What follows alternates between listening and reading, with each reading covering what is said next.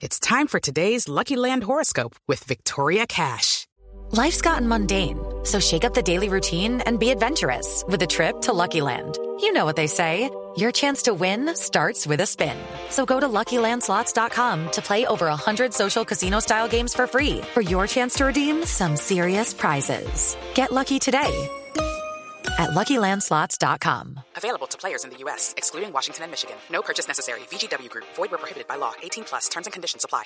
7 y 39 minutos de la mañana. Hoy vamos a hablar de un tema que seguro, seguro están enfrentando muchas personas, muchas personas, y es cómo manejar o cómo empezar el año superando la separación. Ok. Amorosa, o sea, la separación de pareja, claro, o una pérdida, ¿cierto? La pérdida me parece más Claro, un duelo. Sí. Sí. ¿Cómo, Es- cómo- es más doloroso. Claro, es más difícil. ¿Cómo mentalizarse para empezar bien el año?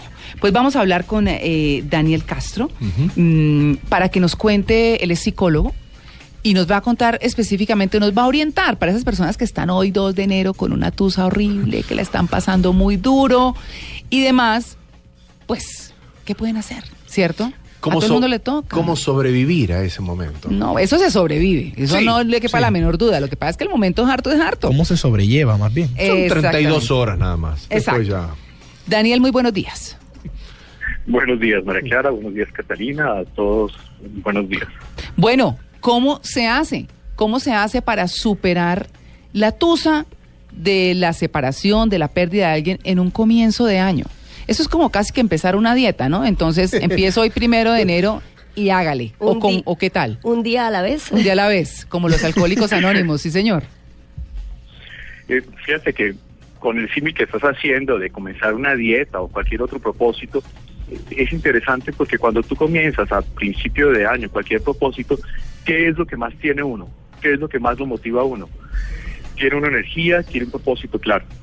Entonces, igual con una ruptura, cualquiera que ésta sea, y para el caso que estamos hablando, una ruptura de pareja, lo primero que uno tiene que empezar a tener es una energía muy alta en el interior.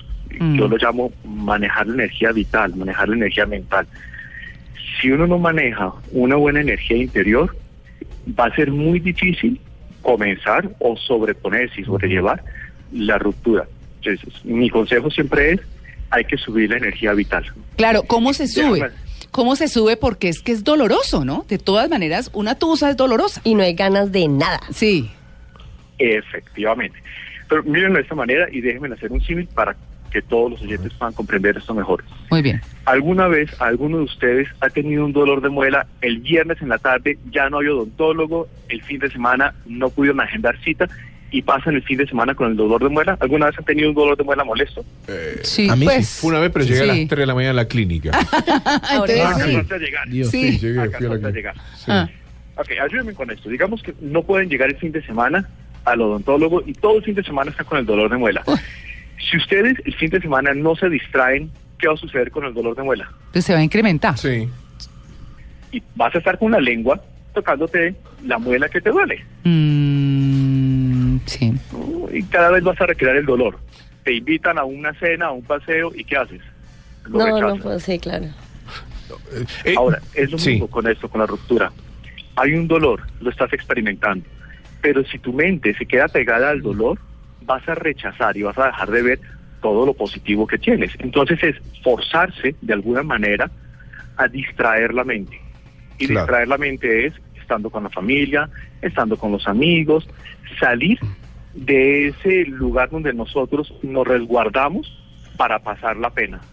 Entonces mi primer consejo es no se resguarde a pasar la pena. Exacto. Hay que forzarse a Ajá. salir, Eh, la, a distraer la mente.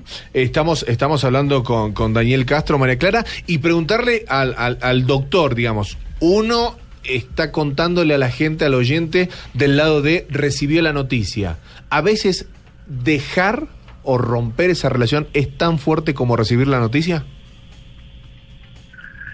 No es igual de fuerte, es decir, eh, una cosa es para la persona que está pasando el momento, que está experimentando, y otra cosa es para los familiares, las personas que están alrededor.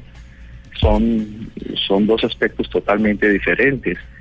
Tal vez puede que las personas que están alrededor tengan una expectativa sobre la relación de pareja de, de la otra persona, del tercero, pero siempre para que esté involucrado será muy fuerte la ruptura de la relación, dependiendo de las expectativas, de los sentimientos, de todo lo que se tenía apostado en la relación. Claro. Por eso es un duelo y por eso tiene un tiempo de manejo. Claro, doctor Castro, yo le quiero preguntar lo siguiente.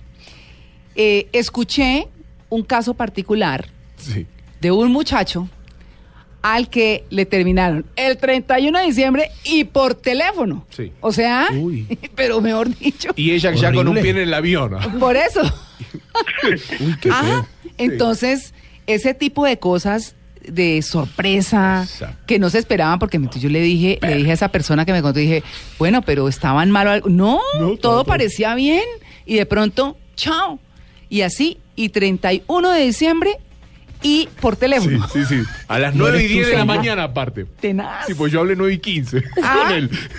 Sí. Ah, Bien, en mi caso, con un paciente que me llega al consultorio con esa historia, Ah. eh, yo le diría que menos mal no está con esa persona. Excelente. sí Es decir, si una persona en esa fecha y por teléfono termina la relación, pues realmente no es una persona con la que cual se pueda establecer una relación duradera y que no tiene una base sólida. Entonces, en vez de estar triste, yo le diría alégrese, porque se dio cuenta o, que esa no era la persona para apostar en una relación. no y así hay tipos también por supuesto Sí, en estas épocas que es tan fácil recordar, ay, hace un año estaba en esto, ay, hace dos años estaba en esto, ay, hace tres años con mi pareja estábamos en esto. Ay, sí. Y pum, preciso llega el 31 de diciembre, el primero, el Puente de Reyes, todas estas fechas que son tan especiales.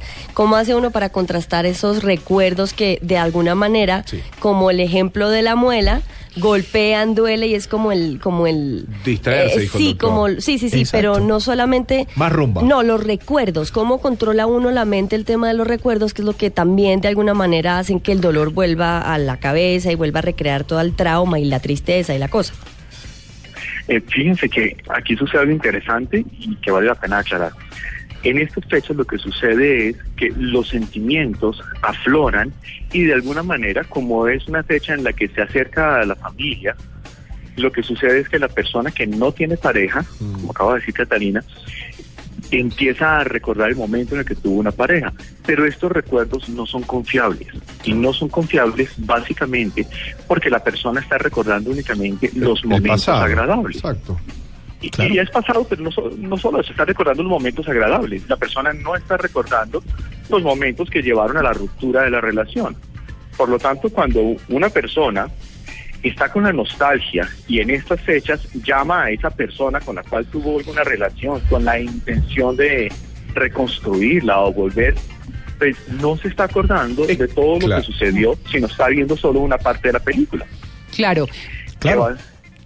Recopilando un poquito, recopilando un poquito, Sí. doctor Castro. Entonces, lo primero que hay que hacer es no quedarse, como dicen, rumiando la pena, ¿cierto? Dígame.